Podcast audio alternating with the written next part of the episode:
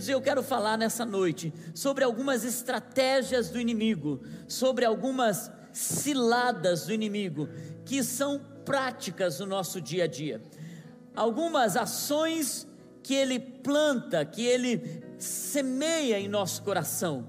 Nós falamos que quando Lúcifer caiu por ter buscado se colocar como Deus, nós vimos que ele caiu com uma terça parte dos anjos dos céus.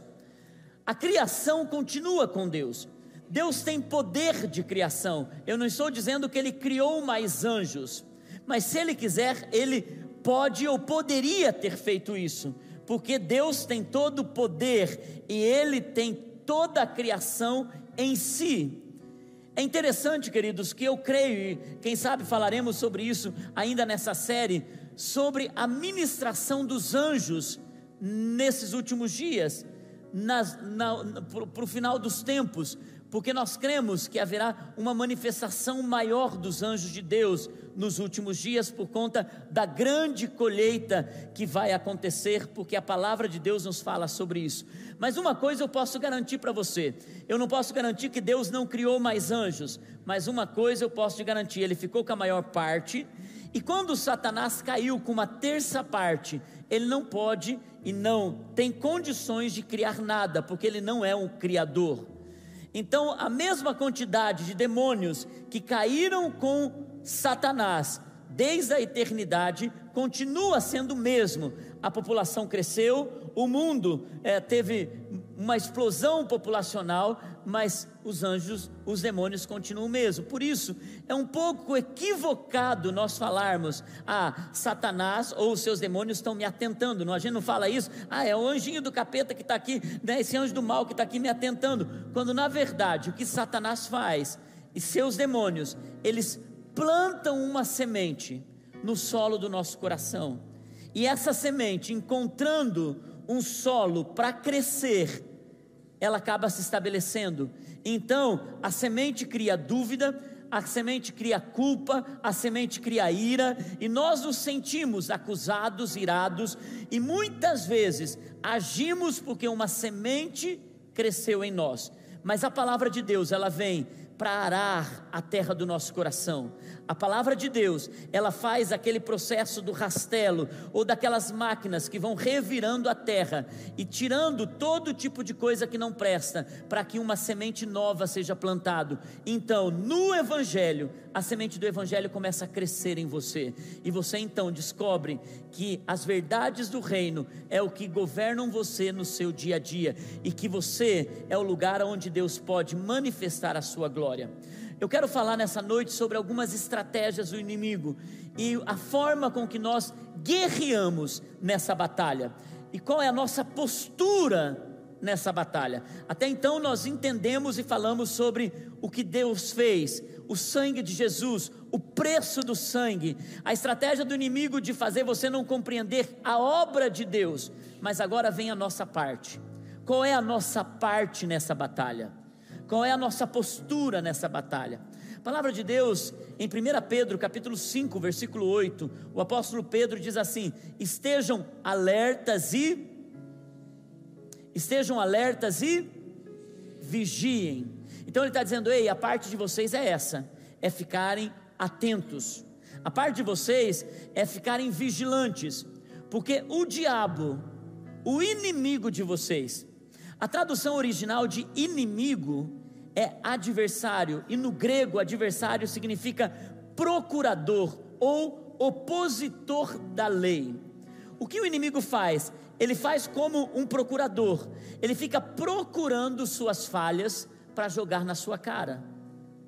Ainda que a lei diga que você está errado, ainda que a lei diga que você cometeu aquele crime, esse é um trabalho de Satanás e de seus demônios, procurar suas falhas e expor as suas falhas. É isso que um procurador ou um oponente da lei faz. E quando nós recebemos a palavra de Deus, nós lembramos que já fomos perdoados, justificados, redimidos e lavados pelo sangue de Jesus, e que nenhuma acusação há para aqueles que estão em Cristo Jesus. Amém? Mas ele diz que o diabo, o adversário, o inimigo de vocês, anda ao redor como leão. Gente, a palavra redor, algumas traduções da Bíblia traduzem como derredor. Mas o original não fala que é derredor ou redor. O original disso é apenas aquele que caminha em torno. Essa palavra redor ou derredor, ainda que pareça bem espiritual dizer: olha, Satanás não está ao meu redor, ele está ao meu derredor, porque ao meu redor está Jesus. Eu quero dizer para você: Jesus não está ao seu redor, ele está dentro de você. Não importa se Satanás está ao derredor ou ao redor, a, o poder que há é o que vem de dentro de você. É por isso que a verdade do original da palavra não fala de redor, diz aquele que caminha em torno. E ainda eu estava procurando ali durante o louvor ah, quais são as, as subsequências dessa tradução. E ainda sub, a subsequência da tradução do redor é aquele que busca encontrar oportunidades. Eu mostrei para Naine na hora do louvor, eu falei: olha o que Satanás faz ao nosso redor. Ele busca procurar oportunidades para mostrar a nossa falha, para mostrar a nossa fraqueza, para mostrar que realmente nós somos pó. E Deus sabe que nós somos pó, e é por isso que Ele enviou o seu filho, para que esse pó se tornasse alguém que se assentaria com Jesus nos lugares celestiais. Essa é a beleza do sangue de Jesus. Queridos, mas Satanás ele fica rugindo e devorando ou buscando, procurando, procurando quem ele possa devorar. Ele busca armar artimanhas, ciladas para que você caia nas armadilhas dele. E é por isso que a única forma de vencer é pelo sangue de Jesus. Queridos, o sangue de Jesus tem poder. Ele tem poder porque ele fez tudo o que ele prometeu que tinha que fazer. E eu preguei sobre isso semana passada. Mas uma coisa você precisa ter clareza: o sangue de Jesus tem poder. E o apóstolo Paulo, entendendo essa verdade, entendendo esse nível de batalha espiritual, ele então nos dá o livro de Efésios. O livro de Efésios, o apóstolo Paulo escreve ele quando ele estava na prisão ele escreve aos Éfesos, dizendo assim: Ei, há um nível de batalha espiritual que eu preciso que vocês compreendam o todo para guerrear. Eu vou fazer um panorama rápido para vocês, simples, que você, ao ler Efésios, eu peço que vocês leiam o livro de Efésios essa semana, porque é o livro que te capacita para a batalha o apóstolo Paulo entendeu isso. E se você quiser anotar, anote ou volte para essa palavra durante a semana e a ouça novamente. Mas queridos, o livro de Efésios, o apóstolo Paulo, ele divide ele em três etapas. Capítulo 1 e capítulo 2, você vai ler muitas vezes a palavra sentar ou descansar. Porque no capítulo 1 e no capítulo 2, o apóstolo Paulo está dizendo: saibam que vocês estão assentados nas regiões celestiais em Cristo Jesus. Saibam que vocês se assentam e descansam em Jesus, ou seja, vocês governam, vocês estão no trono com Jesus. Queridos, ele chega a dizer que nós somos co-herdeiros com Cristo na herança eterna. É a mesma coisa que alguém chega e diz assim: Olha, eu sou cofundador da Apple. Eu sou cofundador do Google. Você vai olhar para aquela pessoa, você já vai ver um cifrão e você vai dizer: Uau, esse cara tem muitas ações. Esse cara é muito rico, porque ele é cofundador. Queridos, quando nós entendemos que nós estamos assentados, é nossa posição, diga comigo, posição.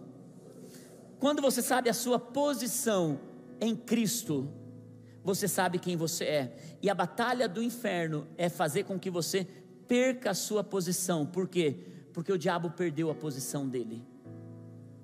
E quando você perde a sua posição, que foi paga na cruz do Calvário, você perde tudo que você tem. Porque você está sentado nas regiões celestiais, aonde a batalha espiritual acontece, você está sentado em Cristo Jesus. Capítulo 3 e 4 do livro de Efésios fala sobre andar nessa posição. Ele diz: andem como filhos de Deus, amem como príncipes, andem como princesas. Andar é a palavra que você vai mais ler no capítulo 3 e 4 de Efésios. Por quê? Porque não apenas saber a sua posição, você precisa andar na sua posição, e andar é agir é viver, é caminhar, caminhar como um filho de Deus, caminhar como alguém que tem promessa, caminhar como alguém que está governando nos lugares altos, caminhar como alguém que recebeu a grande promessa de governar com Ele. E a última parte do livro de Efésios fala sobre permanecer, permanecer firme nesse lugar da promessa. E é sobre o que eu vou falar nessa noite. Eu vou falar sobre você permanecer firme na batalha, para que os ataques do inimigo, as batalhas do inferno, as ciladas que estão ao seu redor, não tirem você da sua posição, do seu lugar em Deus, porque Satanás perdeu a dele, mas Cristo conquistou a sua posição na cruz do Calvário. Você é co-herdeiro em Cristo Jesus. Por isso, Efésios capítulo 6, versículo 10 em diante, o apóstolo Paulo, ele nos conduz a esse lugar de compreender essa batalha espiritual e ele nos dá estratégia. Queridos, eu quero que o espírito de revelação venha sobre sua vida, porque isso não é algo externo, isso é um posicionamento interno. A palavra de Deus diz assim: finalmente, fortaleçam-se no Senhor e no seu forte poder. Vistam toda a armadura de quem? De Deus, para poderem ficar firmes. Muitas vezes essa palavra vai aparecer contra as ciladas do diabo, as artimanhas, as oportunidades que ele vai te oferecer, para que vocês permaneçam firmes pois a nossa luta não é contra as pessoas, a nossa luta não é contra a gente, a nossa luta não é contra os seres humanos, mas contra as, os poderes e autoridades. Satanás tem uma hierarquia, uma hierarquia satânica contra os poderes e autoridades, contra os dominadores desse mundo de trevas, contra as forças espirituais do mal, aonde? Nas regiões celestiais. Capítulo 1, apóstolo Paulo, capítulo 1 e 2, o apóstolo Paulo diz: Vocês estão assentados em Cristo nas regiões celestiais. E ele diz: Mas a batalha de vocês também é nesse lugar. Não se engane que a batalha de vocês é nessa terra, é nesse ambiente, é no teu trabalho, é na tua casa, é no teu casamento. Queridos, a tua batalha não é nesse lugar, a tua batalha é num lugar mais alto, é no lugar onde há domínio, aonde há uma guerra espiritual. A tua batalha não é contra a gente, Ainda que você fique bravo com gente, ainda que você perca a paciência com gente, ainda que você fique tão irado com gente, que você se decepcione com gente, a sua batalha não é contra essas pessoas. A sua batalha não é contra o seu vizinho, contra o seu marido, contra a sua esposa, não é contra os seus filhos, não é contra alguém do teu trabalho. A sua batalha tem um nível maior. E quando você entende isso, você para de ver pessoas como gente má. E você começa a perceber que o nível de batalha é muito mais alto, e quando você guerreia nesse lugar espiritual, pessoas que são boas, mas estão vivendo debaixo de uma opressão maligna, mesmo a pessoa mais má que está perto de você, ela não foi criada por Deus para ser assim, porque Deus é bom e ele gerou bondade nessa pessoa. E certamente, quando o mal sai, a bondade de Deus se manifesta. Guerreie, guerreie contra os principados que estão agindo por trás dessas pessoas. E o apóstolo Paulo então nos dá estratégias para isso. Versículo 13: Por isso, vistam, tomem, se revistam de toda a armadura de Deus para que possam resistir no dia mal e permanecer, de novo, permanecer inabaláveis depois de terem feito tudo. Assim, mantenham-se firmes, cingindo-se com o cinto da verdade, vestindo a couraça da justiça, e tendo os pés calçados com a prontidão do evangelho da paz. Além disso, usem o escudo da fé, com o qual vocês poderão apagar todos os dardos, flechas, setas, mísseis, poder bélico, inflamados do inimigo, do maligno. Usem o capacete da salvação e a espada do Espírito, que é a palavra de Deus. Orem no Espírito Santo. Não é Espírito com letra minúscula, não é o Espírito do homem quando você ora em silêncio. Orem no Espírito em todas as ocasiões, com toda oração e súplica. Tendo isso em mente, e sejam atentos e perseverem na oração por todos os santos, porque santos são aqueles que foram justificados e estão santificados. Não é alguém que a gente se dobra e faz algum tipo de veneração diante deles. Queridos, ao compreender esse lugar de posicionamento, andar nessa posição e permanecer nessa posição, o apóstolo Paulo, que estava preso quando escreve essa carta, ele provavelmente estava vendo um soldado romano com sua armadura. Ele tem uma revelação de Deus para a batalha espiritual. Ele vê esse soldado, mas ele lembra do que Isaías, porque o apóstolo Paulo é um estudioso da palavra de Deus. Ele lembra do que Isaías diz: há um Deus vestido com armadura, e ele é um guerreiro, e ele tem a capacete da salvação, seu lombo está cingido de justiça, ele tem zelo e ele carrega, e ele diz: é isso, o nível de batalha espiritual tem, tem a ver com os valores de Deus em nossa vida. Queridos, eu confesso para vocês que quando me converti e eu fui crescendo em Deus, eu me encontrei com um grupo de pessoas que me ensinaram sobre a armadura, a colocar a armadura toda manhã antes de sair de casa. E eu confesso que eu ensinei isso por muito tempo. Veja, não é mal fazer isso, mas não é propriamente bíblico fazer algo externo, porque geralmente a religião ela estabelece que o nosso padrão precisa ser externo. Toda vez que você vai para uma religião, existe uma forma de roupa que eles vestem, porque algo que você abraça naquela religião tem a ver com procedimentos externos. Você tem que, de alguma forma, se você se torna um Hare Krishna, se vestir, entregar é, é, oferendas como um Hare Krishna. Se você é um hinduísta, você precisa parar de comer carne e então se tornar, se vestir, colocar um negócio aqui na testa como um hindu. Se você se torna é, alguém do espiritismo, do candomblé, existem padrões para você seguir aquele tipo de religião.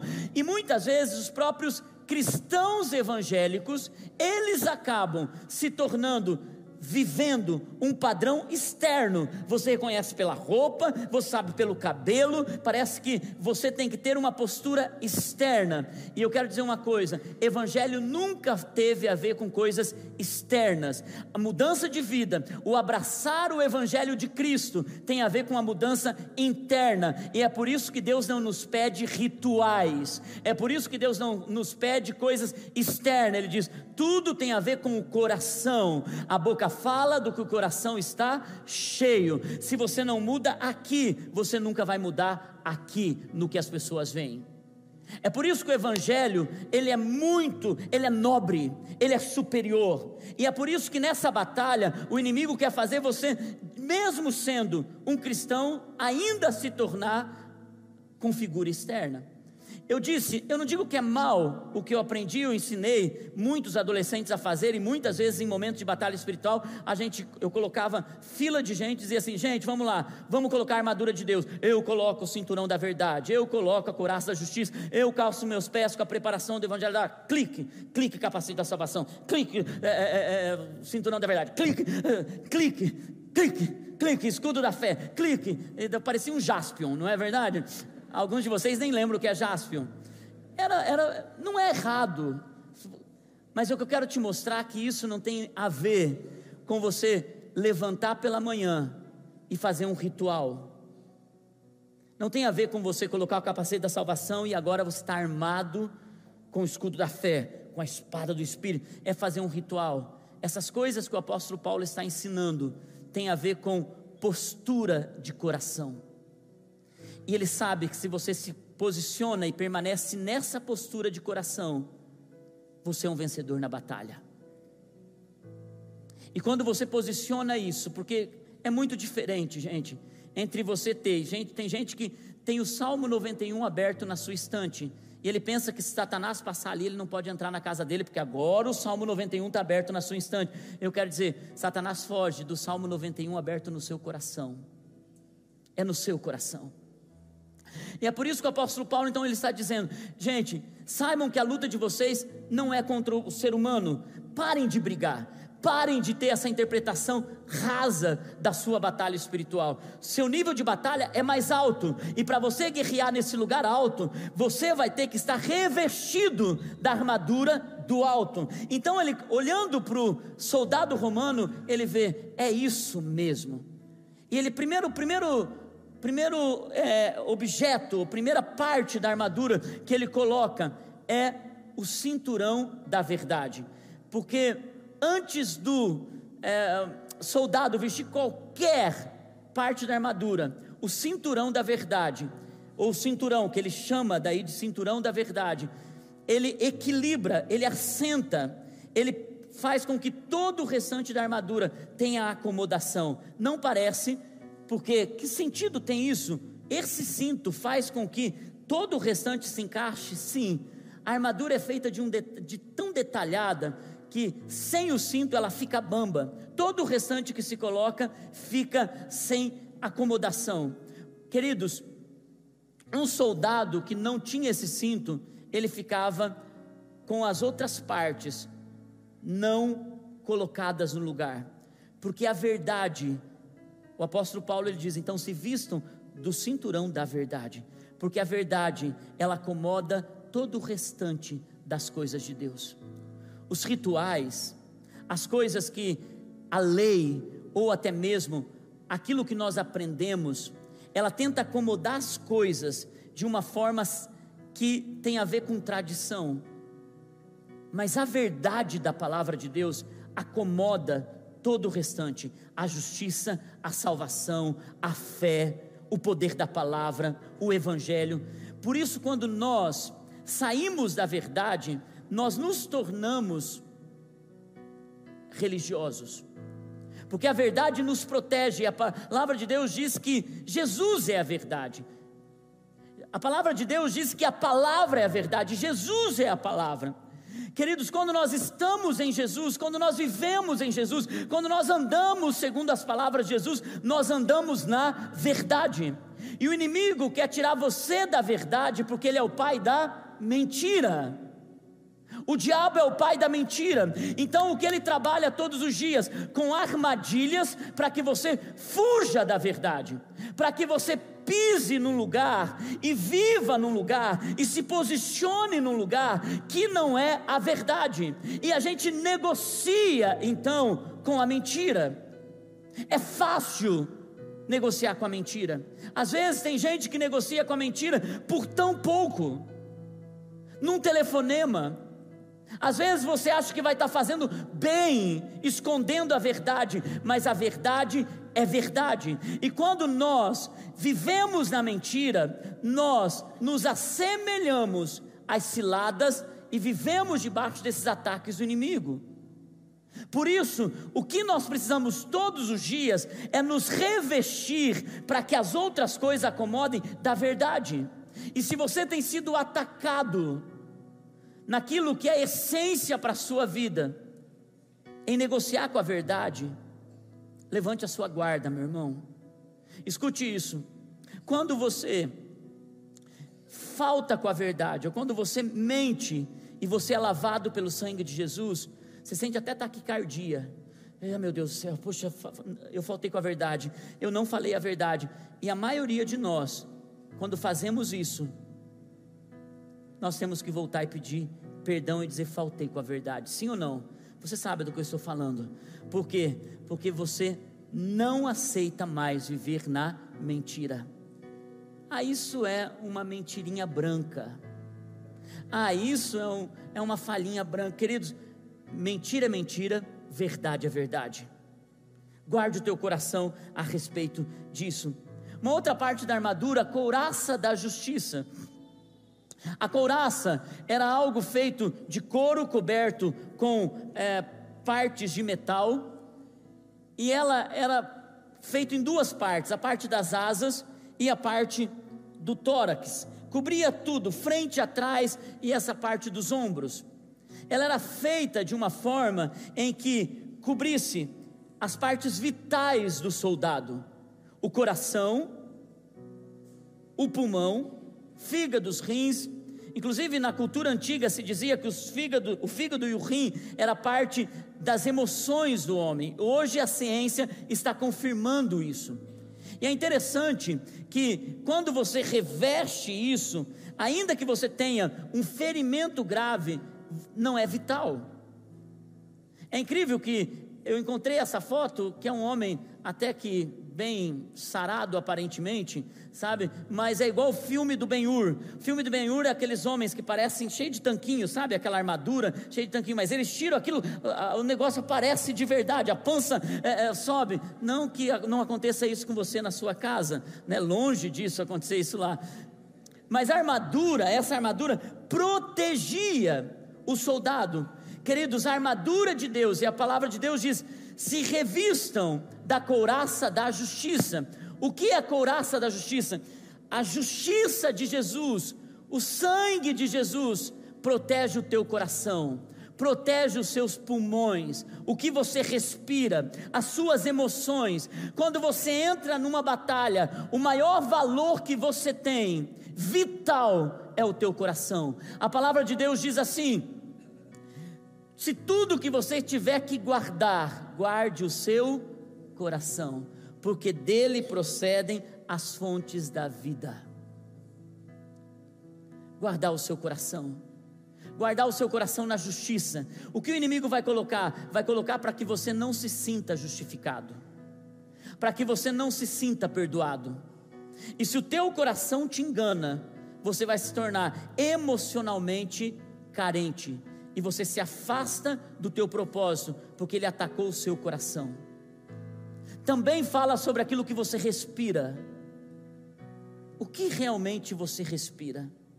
Você respira fé, vida de Deus. Queridos, essa última semana, como Naine disse, foi uma batalha para todo mundo. Mas algumas pessoas perceberam que eles respiram entretenimento. Ainda que eles digam que respiram Deus, eles respiram entretenimento. Porque eles abrem mão de orar pelas redes sociais.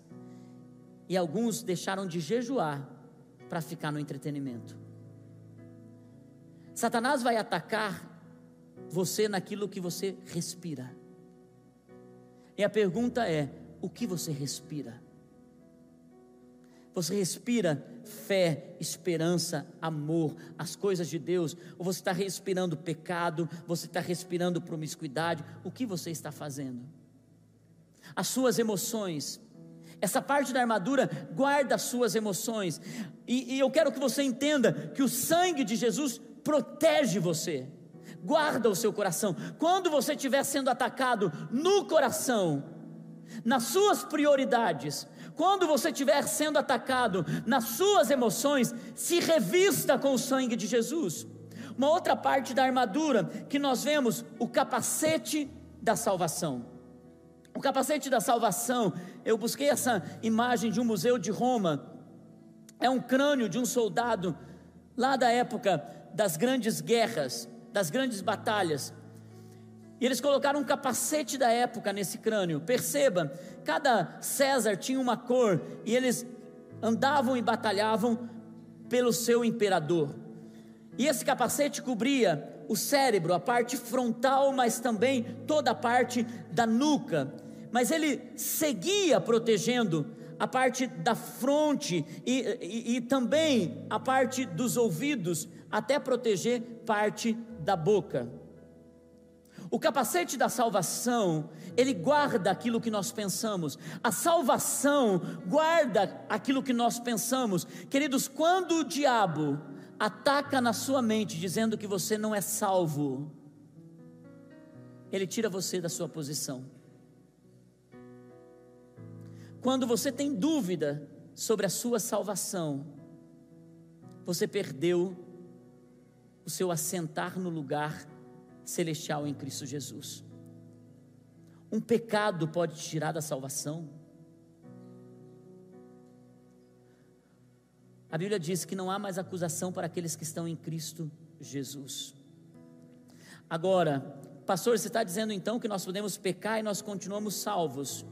Eu acredito que você deixa de viver na salvação de Cristo quando você insistentemente se opõe à vontade de Deus. Quando você diz, eu abandono, eu rejeito e eu não quero mais o que Deus tem para mim. Mas eu não acredito que quando alguém peca, falha, cai, porque a própria palavra de Deus diz: porque o cair é do homem, mas o levantar é de Deus. A palavra do Senhor diz que nós somos perdoados e que o arrependimento ele é o caminho para que a gente viva em esperança em Deus. Queridos, e quando Satanás percebe que você está fraquejando, que você está vendo uma área de fraqueza, e que você está vendo um turbilhão na sua vida, o que ele quer fazer, ao invés de fazer você olhar para Cristo, é óbvio que ele nunca vai querer isso, ele vai fazer o quê? Que você olhe para a acusação dele, para a sua falha, para os seus erros e você fuja de Cristo. Nesse momento é o momento mais crucial que você precisa entender. Eu sou salvo. Mesmo que você mentalmente está dizendo eu não tenho condições, meus crimes, eu sou realmente criminoso nisso, lembra disso. Olhe pela janela. Já está pendurado já foi consumado, já é perdoado, e só o fato de você sentir tristeza pelo pecado é sinal que nem perto você chegou de pecar contra o Espírito Santo. Algumas pessoas ficam pensando, mas pastor, e o pecado contra o Espírito Santo? E como que vai acontecer isso, querido? Só de você se preocupar se você pecou contra o Espírito Santo, que a Bíblia diz que é o pecado sem perdão. Só o fato de você se preocupar com isso, já digo a você, você não pecou contra ele as suas falhas não fazem você perder a salvação. E quando o apóstolo Paulo mostra e fala sobre o capacete, ele diz: guarde a sua mente, mas guarde também os seus ouvidos. Proteja o que você ouve, proteja aquilo que está entrando, proteja a sua boca. Queridos, viver numa batalha espiritual é não deixar o inimigo falar o que ele quer, e não deixar o nosso passado retornar. O cuidado que nós vamos ter para vencer os inimigos, para vencer o adversário, é também não se colocar em lugares aonde você vai ouvir coisas que vão contra os padrões de Deus. Cuidado com o que você ouve na música, cuidado com o que você ouve das pessoas. Por exemplo, tem gente que viveu uma vida de promiscuidade no seu passado uma vida de muita situação na área sexual depravada, ele agora está em Cristo. Agora ele não faz mais aquelas coisas, mas ele está perdendo a batalha, porque ele fica no meio de situações que ouvem aquelas coisas. E ele ama ouvir aquelas besteiras, ama ouvir aquelas bobeiras. Então, guardar o capacete da salvação, guarda a sua mente, os seus ouvidos e protege a sua boca. Isso é verdadeira armadura de Deus. É mais do que clicar, clicar, é viver. A palavra de Deus também diz: além do capacete da salvação, calcem os pés com a preparação do evangelho da paz. O evangelho que traz paz. As sandálias dos romanos foi incrível, porque eles conseguiram encontrar um modelo ergonômico, ortopédico, que fizesse com que o seu exército fosse, fosse mais rápidos e o seu exército tivesse mais equilíbrio na batalha, porque existiam dois tipos de inimigos: os que tinham muito dinheiro e então revestiam os seus soldados de botas incríveis, peludas, para que eles pudessem passar por um exército, por um é, inverno pesado, mas aquilo no meio da batalha se tornava tão pesado, esquentava o pé, e muitos soldados ficavam ali tendo que lidar com situações muito desgastantes com aquelas botas. Os exércitos mais pobres, eles iam descalços para a guerra. Então, eles se distraíam com qualquer coisa no meio do caminho. Os que usavam botas se desequilibravam, os que usavam na, os que não usavam nada, eles acabavam se distraindo com todo tipo de situação no meio do caminho.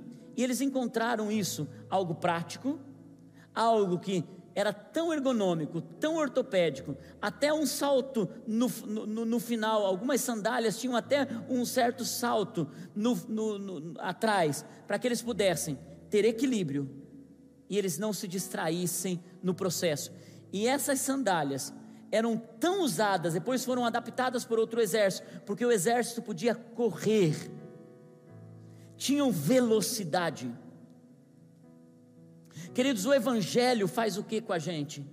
Primeira coisa que ele faz, ele tira o peso e ele nos coloca em equilíbrio. O Evangelho da paz nos equilibra.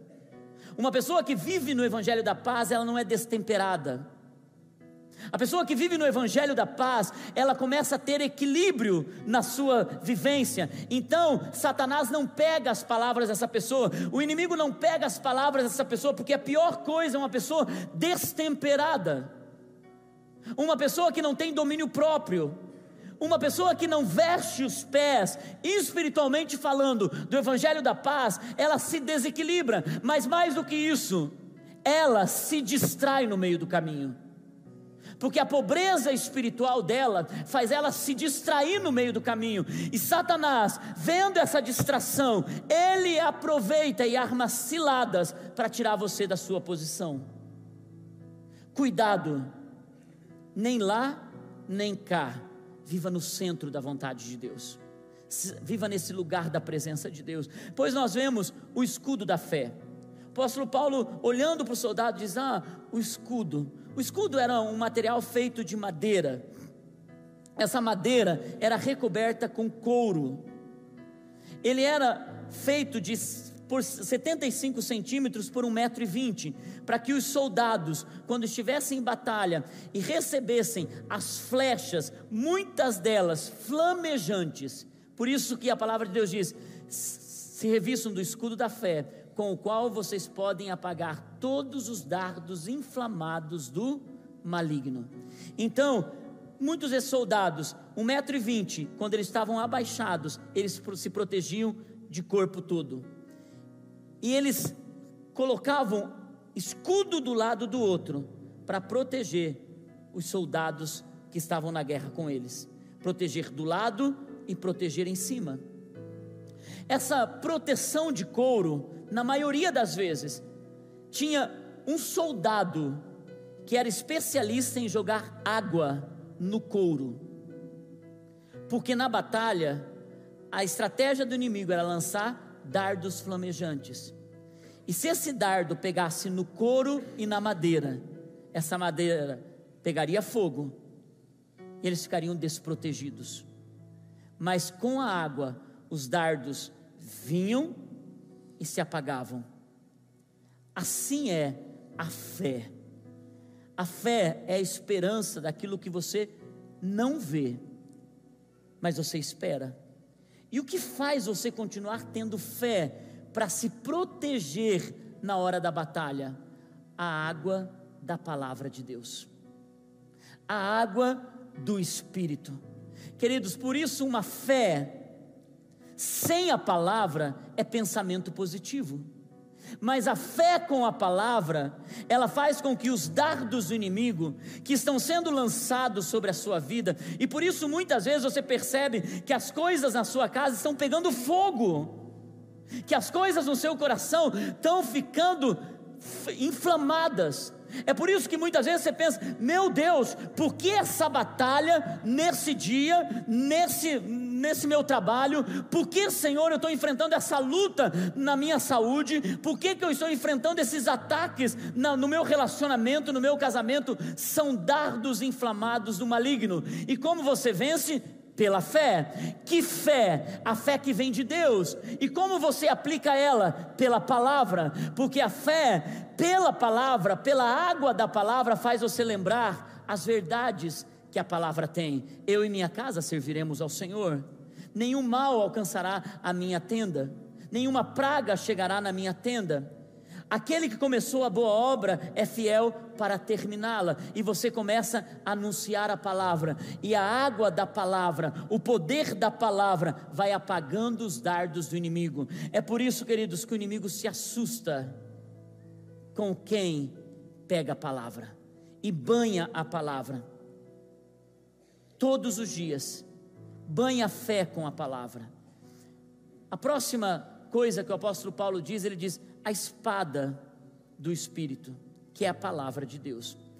Eu fiz questão de usar essa imagem, apesar dela não ser uma imagem boa, mas eu quero que apague um pouquinho aqui à frente, só para que eles possam é, ter um pouquinho mais de clareza. É um soldado com um escudo e a espada, que não é uma espada como nós pensamos dos grandes gladiadores, aquelas espadas compridas. A espada do exército romano tinha que ficar atrás do escudo.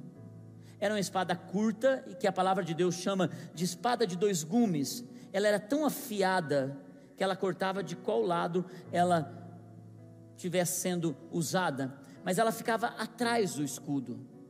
Ela tocava no escudo e ela era usada e ela voltava atrás do escudo. O apóstolo Paulo estava dizendo duas coisas que você precisa ter: a tua fé e a palavra, porque o escudo te protege, mas a palavra ela ataca como Jesus venceu Satanás? Pela palavra. Quando ele foi tentado no deserto, ele não ficou gritando com o demônio. Tem gente que acha que vai espantar o mal colocando arruda, colocando espada de São Jorge, ou até mesmo colocando sal grosso. Já viram isso, gente?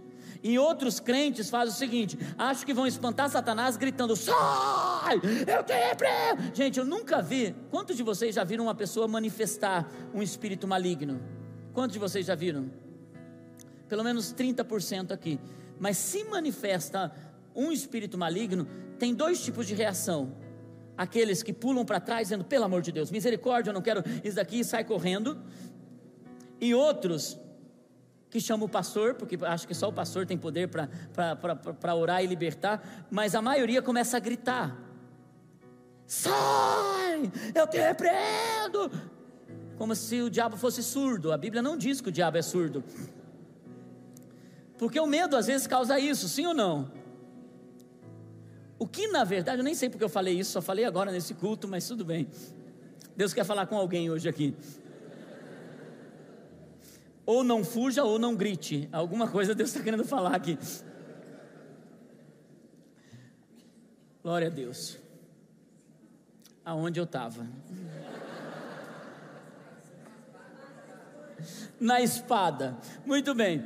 Então, queridos, a espada é a palavra de Deus que ataca, que vence. Jesus venceu com a palavra. Queridos, se você tem tempo para um capítulo da Bíblia, o teu dia terá vitória, porque a palavra daquele um capítulo vai ser a espada que vai atacar o inimigo naquele dia. Se você entendesse o poder da Bíblia, o poder das Escrituras, você está lendo e ela está te dando armas, autoridade, posicionamento, revelação.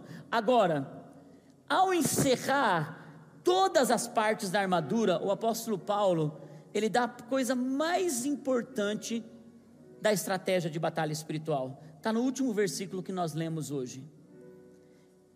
Inclusive a tradução faltou um, uma, uma frase, uma frase não, uma palavra do grego para o português. Porque a tradução antes do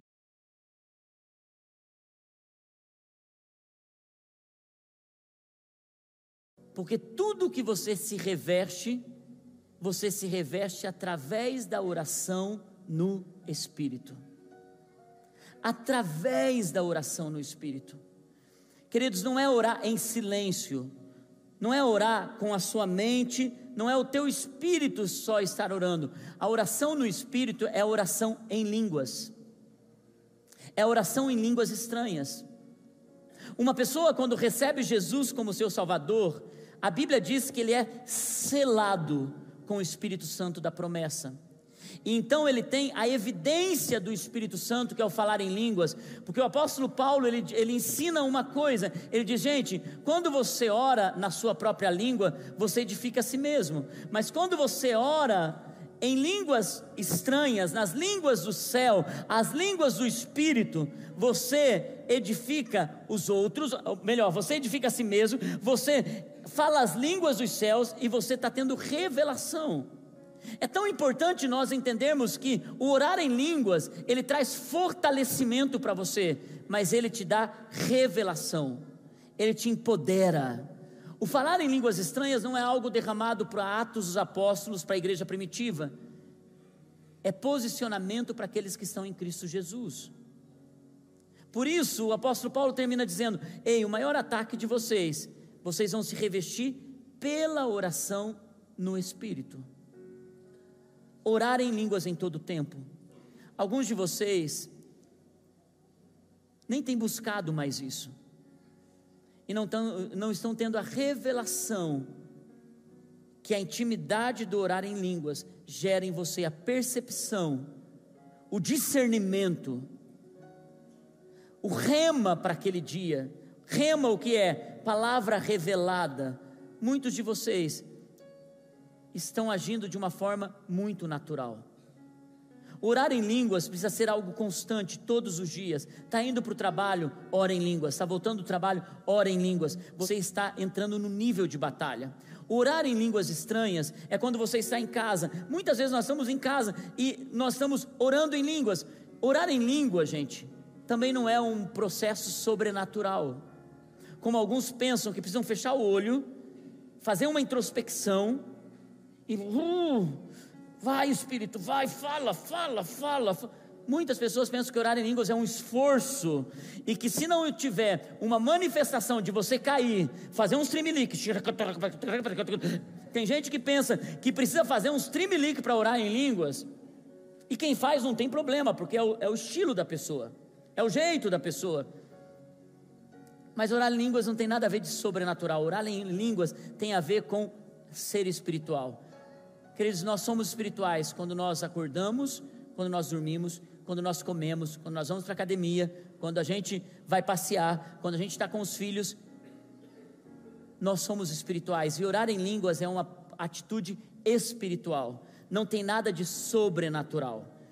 Quando eu me converti, eu queria tanto falar em línguas, e todas as vezes que eu pensava que eu estava numa intimidade com Deus, eu estava orando, eu estava cantando, e de repente vinham as línguas na minha cabeça, mas eu pensava assim: não, essa língua é parecida com a do meu pastor. Não, isso que está vindo na minha cabeça é muito parecido com o fulano de tal. E eu pensava, ah, não vou falar, porque eu estou copiando, e eu tinha temor de Deus. Eu tinha medo de estar tá ferindo o Espírito Santo. Até que um dia na minha casa eu coloquei um disco no toca-disco. É dessa época. E eu fiquei ali, naquela caixa surround, né? E eu fiquei na presença de Deus. E de repente veio aquilo, eu disse: Espírito Santo, eu quero falar em línguas. Espírito Santo, eu quero isso. Eu quero esse batismo. E vinham as coisas na minha mente e eu não tinha coragem. De novo vinham os ataques, porque o inimigo não quer que você fale no espírito. E vinha de novo aquele ataque, até que eu senti do Senhor dizendo: Márcio, eu te amo, você é redimido. Não tem demônio que possa estar nesse quarto aqui. Não é a voz do demônio, não é a voz da tua carne, Márcio, é a minha voz. Fale. Porque eu tinha também uma percepção e concepção de que eu precisava me tremelicar todo, cair, chorar. E eu não estava chorando, nem me tremelicando, eu só estava ali. E eu, eu deixei fluir.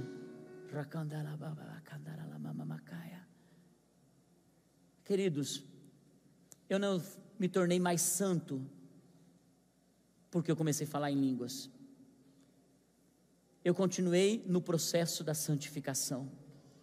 mas eu tinha recebido uma porção daquilo que era parte da minha posição em Cristo Jesus. Não te faz mais perfeito, mas te ajuda na batalha espiritual. Eu encorajo você, busque o falar em línguas, todos os dias. E quando você quer começar, você começa. Quando você quer parar, você para. Você não precisa estar num lugar fechado com música cristã. Você pode estar no meio de uma festa e você está recebendo ataque do inimigo e você está ali.